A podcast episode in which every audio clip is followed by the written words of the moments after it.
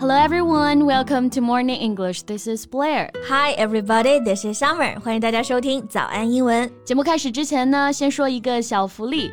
每周三，我们都会给粉丝免费送纸质版的英文原版书、英文原版杂志和早安周边。微信搜索“早安英文”，私信回复“抽奖”两个字，就可以参与我们的抽奖福利啦。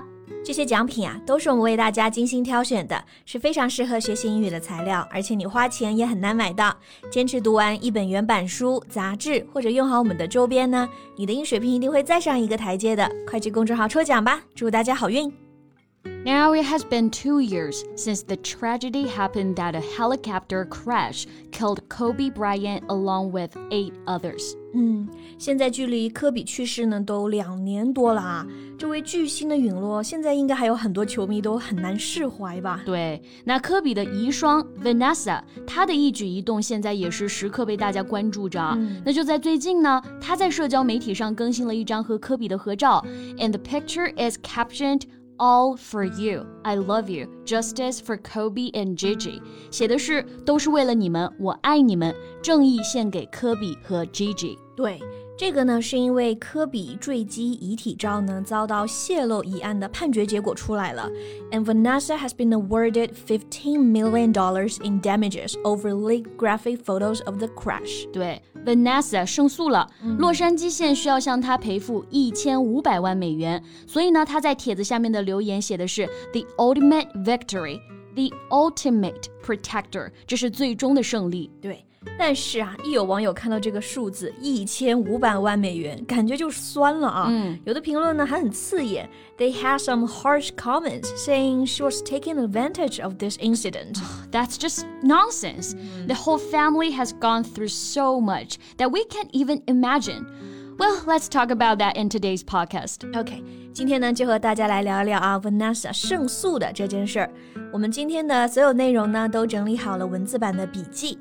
欢迎大家到微信搜索“早安英文”，私信回复“加油”两个字来领取我们的文字版笔记。那首先呢，我们先来看一个词 “award”。刚刚说 Vanessa 被赔钱了，用的就是这个 award。She was awarded fifteen million dollars。对。可能同学一开始听到这个 award 会觉得有点奇怪呀，哎，这个词的意思不是奖励吗？他被奖励了一千五百万。嗯，其实这里也是算熟词生义吧。award 还有另外一个意思，就是表示赔偿、判给。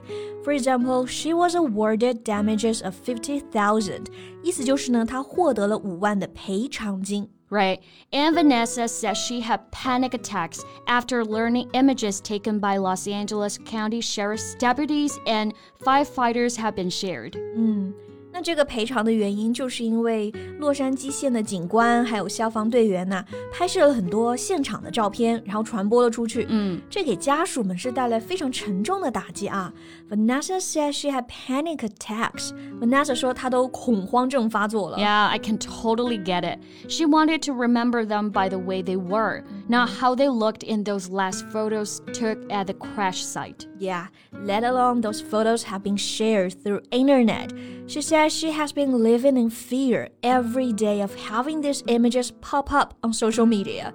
每看一次照片就是一次很沉重的打击啊！是的，所以这些灾难的现场图真的不应该在网上传播啊。嗯、she said she had felt blindsided, devastated, hurt, and betrayed by news of the leak. Yeah, blindsided 这个词的意思就是遭受了意外打击的。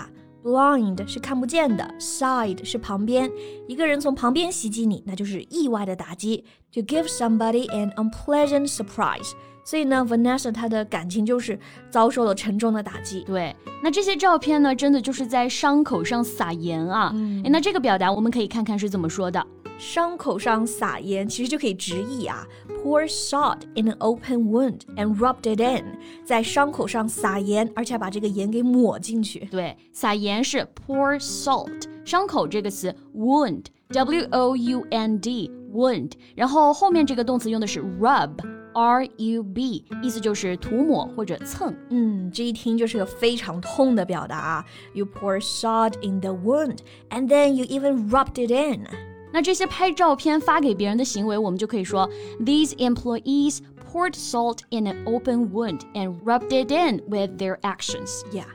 那最后 Vanessa 她胜诉了，也证明了传播这种照片呢是给家属带来很大的打击的。所以就是她说的 justice for them and also justice for the whole family。但是呢，又有网络喷子啊，说 Vanessa 她这是在利用科比赚钱，这就很无脑、啊。Yeah. For most people, 15 million is indeed a large sum of money, mm -hmm. but it's not for Vanessa. Yeah, true. And she will donate the 15 million jewelry award to the nonprofit Mamba and Mamba Cita Sports Foundation. 他根本就不缺这笔钱，然后会把这笔钱呢捐给曼巴和曼巴奇塔体育基金会。这里的 non-profit foundation 就是非盈利组织。对，尽管这样啊，Vanessa 还是陷入了舆论的风波。 Recently, she posted a photo with a man kissing on her cheek, but below there's a comment saying how bitterly disappointed Kobe would feel seeing this. 哇，这完全就是道德绑架啊！嗯，Vanessa 她发了一张照片，一个男人呢在亲她的脸，有网友就说哇，科比看到得多心寒。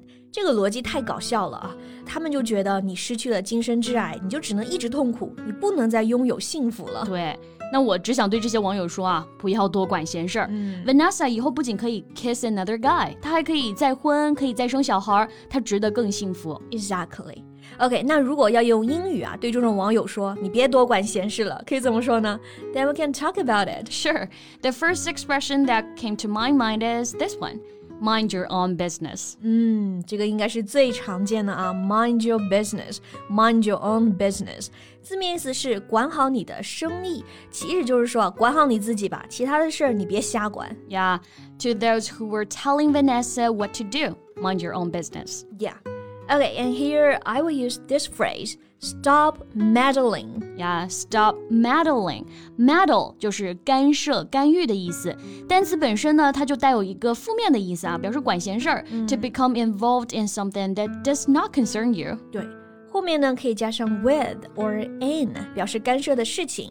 For example, you have no right to meddle in her affairs. Yeah, or give me a break. Could you stop meddling with things that do not concern you? 嗯哼。那像这种特别爱多管闲事的人啊，英语中呢还有个名词来形容他们，That's a busybody。Busy 就是忙碌的那个 busy，body 是身体的 body。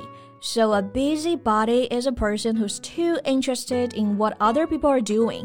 这也是个贬义词，对自己的事儿不做啊，专门瞎操心别人的事儿，就是 busybody。Right. Okay, so to put these phrases together, we can have a sentence. Stop meddling, you busybody. Mind your own business. 对，那这句话就对那些网友说特别合适了啊！嗯、不用管这些道德绑架、瞎管闲事的网友，嗯、还是希望 Vanessa 以后呢要继续的幸福下去。对， 那大家对于整件事还有什么看法吗？也可以给我们留言，分享你的想法呀。So that's all we have for today. 嗯，那最后再提醒大家一下，今天的所有内容都给大家整理好了文字版的笔记，欢迎大家到微信搜索“早安英文”，私信回复“加油”两个字来领取我们的文字版笔记。Thank you so much for listening. This is Summer. And this is Blair. See you next time. Bye. This podcast is from Morning English. 学口语就来早安英文。